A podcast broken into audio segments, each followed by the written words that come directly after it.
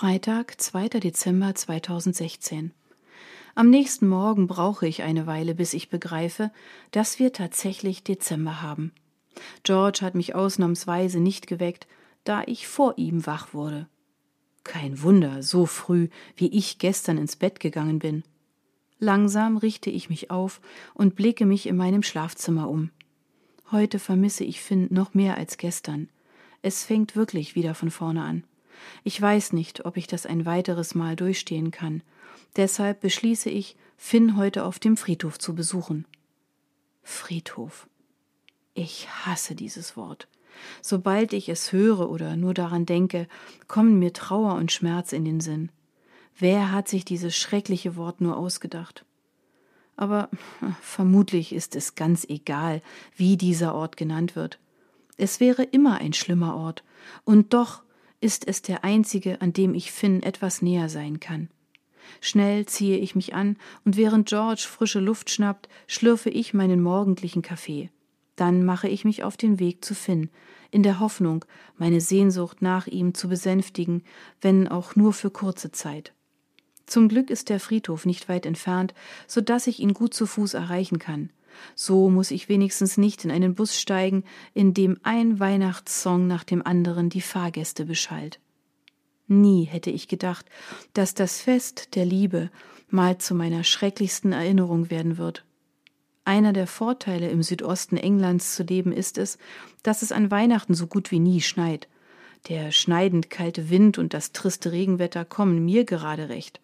Ich weiß, normalerweise freut man sich über Schnee an Weihnachten aber ich bin froh, wenn keine einzige Flocke den Boden weiß färbt. Früher habe ich mich geärgert, dass wir hier nie weiße Weihnachten hatten. Aber jetzt kommt es mir mehr als gelegen. Je weniger Weihnachtsstimmung herrscht, desto wohler fühle ich mich. Mein einziges Problem sind die Dekorationen, und davon haben meine Nachbarn leider mehr als genug. Überall hängen leuchtende Sterne, blinkende Lichter und hier und da hängt auch mal ein Weihnachtsmann von einem der vielen Balkone herab. Um nicht allzu viel von dem ganzen Kitsch mitzubekommen, ziehe ich mir meine Mütze noch ein bisschen tiefer ins Gesicht. Ich bin kaum fünf Meter gelaufen, da weiß ich, was ich vergessen habe. Handschuhe. Weil ich nicht noch einmal zurücklaufen will, ziehe ich die Ärmel meiner Winterjacke ein bisschen nach unten, so dass ich die kalten Hände darin verbergen kann. Gute fünf Minuten später stehe ich vor Fairy Flower. Ich weiß, dass Mom heute arbeiten muss, aber mit mir rechnet sie ganz bestimmt nicht. Bevor ich den kleinen Blumenladen betrete, atme ich tief durch und bereite mich auf den ganzen weihnachtlichen Kram vor, der mir dort drinnen begegnen wird. Dann öffne ich die Tür und flüchte ins Warme. Es dauert keine zwei Sekunden, da zieht sich mir auch schon der Magen zusammen. Aus einem alten Radio hinter dem Verkaufstresen ertönt fröhlich Rudolph the Red-Nosed Reindeer. Vielleicht sollte ich das nächste Mal, wenn ich das Haus verlasse, Ohrschützer oder noch besser Ohrstöpsel mitnehmen. Kate, Schatz, was machst du denn hier? Warum sagst du denn nicht, dass du heute vorbeikommst? Höre ich meine Mom, die auf mich zukommt. Hey Mom, sorry, ich hätte dir Bescheid gegeben, aber das Ganze war ziemlich spontan. Entschuldigend zucke ich mit den Schultern und weiche ihrem Blick aus. Na dann, ich freue mich immer, dich zu sehen, das weißt du ja. Wir können kurz nach hinten ins Büro gehen, dann können wir ungestört reden. Na, nein, nein, nein, schon gut. Ich bin eigentlich auf dem Weg zu Finn. Hast du vielleicht ein paar schöne Blumen, die ich ihm mitbringen kann? Finn. Es ist komisch, seinen Namen zu sagen, seit er nicht mehr da ist. Die ersten Monate nach seinem Tod konnte ich ihn überhaupt nicht aussprechen, ohne gleich einen Heulkrampf zu bekommen. Irgendwann ging es wieder, aber es fühlte sich nicht mehr so an wie früher. Wenn ich früher seinen Namen gesagt habe, war er erfüllt von Liebe, das ist zwar immer noch so, aber es klingt eher traurig als liebevoll. Ach so, da haben wir bestimmt was Schönes. Dort drüben sind ganz frische Blumen, die eben erst geliefert wurden. Gemeinsam gehen wir zu den Blumen am Fenster. Glücklicherweise ist hier nichts dekoriert. Sofort fallen mir die hellblauen Rosen ins Auge. Die sind ja schön. Kannst du mir vielleicht mit denen einen Strauß machen? Sofort fängt Mom an zu strahlen. Aber natürlich, ich nehme noch ein paar Weiße dazu, dann sieht das Ganze nicht so eintönig aus. Sie nimmt ein paar hellblaue und weiße Rosen und geht nach hinten, um einen Strauß zu binden. Vorher dreht sie die Musik am Radio etwas leiser. Genau dafür liebe ich sie. Sie weiß genau, was mir zu schaffen macht, und auch wenn mich manchmal ihre übertriebene Fürsorge stört, bin ich froh, dass ich sie habe und sie immer alles dafür tut, um mir zu helfen. Ein paar Minuten später, in denen ich nur auf den Boden gestarrt habe, damit ich die strahlenden Lichterketten nicht allzu deutlich wahrnehme, kommt sie wieder zurück. Hier, wie findest du's? Gefällt er dir? Sie überreicht mir einen hinreißenden Blumenstrauß aus hellblauen und weißen Rosen, vermischt mit ein paar Zweigen und ein bisschen Bindegrün. Der ist wirklich wunderschön. Danke, Mom, sage ich und gebe ihr einen Kuss auf die Wange. Da meine Mom nie Geld von mir annimmt, wenn ich bei ihr irgendwelche Blumen kaufe und schon gar nicht, wenn sie für Finn sind, verlasse ich den Blumenladen, ohne auch nur einen Penny zu zahlen. Früher hatte ich deswegen immer ein schlechtes Gewissen, aber mit der Zeit habe ich mich daran gewöhnt. Zusätzlich zu der eisigen Kälte weht jetzt auch noch ein schneidend kalter Wind, so dass ich mich noch mehr in meine Jacke kuschele. Schnell mache ich mich auf den Weg zum Friedhof, der zum Glück gleich um die Ecke liegt. Wenn man bei diesem Wetter vor den großen schwarzen Toren steht, könnte man auf die Idee kommen, dass es hier spukt. Alles ist groß, düster und sehr alt. Für andere Leute mag es unheimlich sein, einen solchen Friedhof zu betreten. Für mich ist er mittlerweile zu meinem zweiten Zuhause geworden, denn hier bin ich niemals allein. Und damit meine ich nicht die vielen Leichen, die hier begraben sind, oder die Angehörigen, die hier um ihre Liebsten trauern. Damit meine ich Finn. Ich weiß, das klingt verrückt, dass ich mich ausgerechnet hier so sehr mit ihm verbunden fühle, aber wenn ich vor seinem Grab stehe und mit ihm rede, fühlt es sich beinahe so an, als könnte er mich tatsächlich hören. Jedes Mal, wenn ich hier bin und an den anderen Gräbern vorbeilaufe, sehe ich mir diese genau an. Ich weiß nicht, ob ich die Einzige bin, die das macht. Vielleicht bin ich auch einfach nur total verrückt. Aber ich sehe mir an, welche Menschen das waren, die unsere Erde verlassen mussten. Manche sind früher gegangen, andere später. Auf manchen Gräbern sind ganze Blumenbeete angelegt worden und auf wieder anderen ist lediglich ein Holzkreuz angebracht.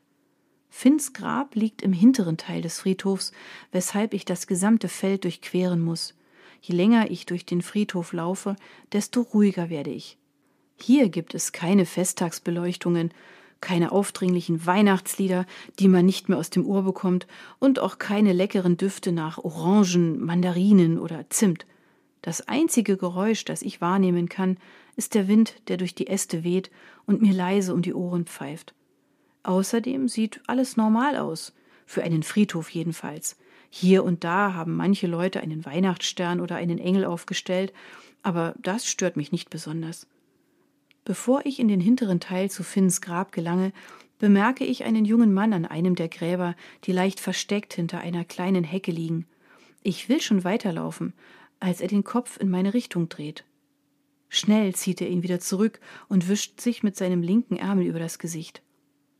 Ich bin ihm schon einmal begegnet, und zwar gestern vor meiner Haustür, als ich die Post holen wollte. Seine zerrissenen Jeans und die unordentlichen Haare sind unverkennbar. Verwundert schaue ich ihn an. Kurz überlege ich, ob ich zu ihm hingehen sollte, aber das wäre vermutlich unangebracht. Niemand weiß besser als ich, wie sehr es schmerzt, einen geliebten Menschen zu verlieren und wie nervig und anstrengend es sein kann, wenn einem unzählige Menschen ihr Beileid wünschen und die überflüssige Frage stellen, wie es einem geht. Wie sollte es einem bei solch einem Verlust schon gehen? Konnte man sich das nicht denken? Ich habe diese Frage mehr als alles andere gehasst und werde mich hüten, einer der Menschen zu werden, die genau diesen Fehler macht. Also nicke ich dem jungen Mann, als er mich erneut ansieht, nur kurz zu und gehe dann weiter. Ich schätze, hier auf dem Friedhof fühlen wir alle dasselbe und sind wie eine große Familie voller Unbekannter. Als ich schließlich vor Finns Grab stehe, bleibe ich verwundert stehen. Irgendjemand muss bei ihm gewesen sein, denn die Blumen, die auf seinem Grab liegen, habe nicht ich dorthin gelegt. Meine Eltern sicher auch nicht, sonst hätte Mom mir davon erzählt, spätestens als ich ihr heute gesagt habe, dass ich ihn besuche. Mina ist nicht mal in England. Ansonsten besucht niemand Finn. Mit seiner Familie war er zerstritten. Es war ein Wunder, dass seine Eltern und sein kleiner Bruder überhaupt auf der Beerdigung erschienen sind. Ethan kann es auch nicht gewesen sein. Seine Blumen sehen nicht so aus, so, naja, sagen wir mal, jämmerlich. Er kauft immer nur, wie ich sie bezeichne, Designerblumensträuße. Vielleicht hat jemand das Grab verwechselt? Ach Quatsch, so verwirrt ist keiner. Puh, außer vielleicht eine ältere Dame oder ein älterer Herr. Aber normalerweise finden selbst die das richtige Grab, wenn sie einen Angehörigen besuchen kommen. Noch dazu liegt Finns Grab am Ende des Friedhofs.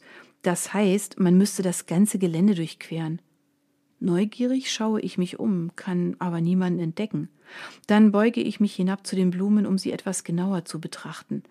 Vielleicht finde ich ja irgendwo einen Hinweis, wer sie dort abgelegt hat. Fünf Minuten später gebe ich auf. Egal wie oft ich den Strauß in meiner Hand drehe und wende, ich kann einfach nichts finden. Komisch ist auch, dass die Blumen nicht aus einem Blumenladen zu kommen scheinen. Von Fairy Flower sind sie jedenfalls nicht. So viel erkenne mittlerweile sogar ich. Und ich bin keine Expertin auf diesem Gebiet. Die Blumen passen überhaupt nicht zueinander und sehen aus, als wären sie wahllos irgendwo am Straßenrand herausgerissen worden. Wobei um diese Jahreszeit in ganz England keine Blumen mehr wachsen, jedenfalls nicht, dass ich wüsste. Einige von ihnen lassen schon die Köpfe hängen, und nicht eine einzige kann man als wirklich schön bezeichnen. Wenn Mom das sieht, wird ihr das Herz bluten. Sie liebt Blumen über alles. Als ich klein war, hat sie mir mal eine Orchidee geschenkt. Da ich im Gegensatz zu ihr aber keinen grünen Daumen habe, ist sie mir natürlich eingegangen. Sie war ein paar Wochen lang wütend auf mich, weil ich das Leben einer so kostbaren Pflanze beendet hatte. Man hätte fast meinen können, sie wollte mich des Mordes bezichtigen. Irgendwann hat Dad es geschafft, sie zu beruhigen, und seitdem habe ich nur noch künstliche Blumen von ihr geschenkt bekommen. Nicht einmal einen Kaktus vertraut sie mir noch an. Aber hm, das ist in Ordnung. Ich bin nicht so ein Pflanzenfreak wie sie. Bevor ich meine Blumen dazulege, mache ich noch schnell ein Foto von den anderen. Dann lege ich sie ein bisschen zur Seite und stelle meinen Strauß in die dafür vorgesehene Grabvase. Ich hoffe, dir gefallen die Blumen, Finn. Sanft streiche ich über seinen kalten Grabstein, in der Hoffnung, ihm noch ein bisschen näher zu sein. Du fehlst mir. Vor allem jetzt. Eine kleine Träne kullert mir über das Gesicht, aber bevor weitere nachkommen können, schüttle ich mich kurz und reiße mich wieder zusammen. Ich wüsste zu gern, wer dir die Blumen gebracht hat. Ich wünschte, du könntest es mir sagen. Erneut fließt eine Träne über mein Gesicht, und diesmal fange ich an zu schniefen. Ich weiß nicht, wie ich das überstehen soll ohne dich. Ich brauche dich doch. Ich liebe dich. Langsam verschwimmt Finns Grab vor meinen Augen, und ich muss mir mehrmals meine Tränen abwischen, um wieder klar sehen zu können. Mom will für mich da sein, aber ich kann sie einfach nicht an mich ranlassen. Niemanden. Und ihr geht es ja nicht anders. Du warst wie ein Sohn für sie. Sie vermisst dich genauso sehr wie ich. Ich wünschte, ich könnte auch so stark sein. Erneut spüre ich, wie sich Tränen in meinen Augen sammeln. Ich versuche, sie wegzublinzeln, aber es gelingt mir nicht. Also lasse ich ihnen freien Lauf.